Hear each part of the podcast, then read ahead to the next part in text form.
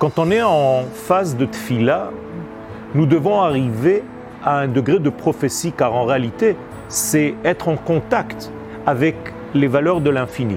C'est prendre ces valeurs de l'infini, les assumer, les faire traverser par mon être, par mon prisme, et donc c'est un secret qui avoisine la prophétie. Il faut arriver donc à un degré qui est très proche de la prophétie pour que la tfila, pour que le lien soit réel, puissant et qu'il ait un impact sur tout ce que nous faisons dans notre vie.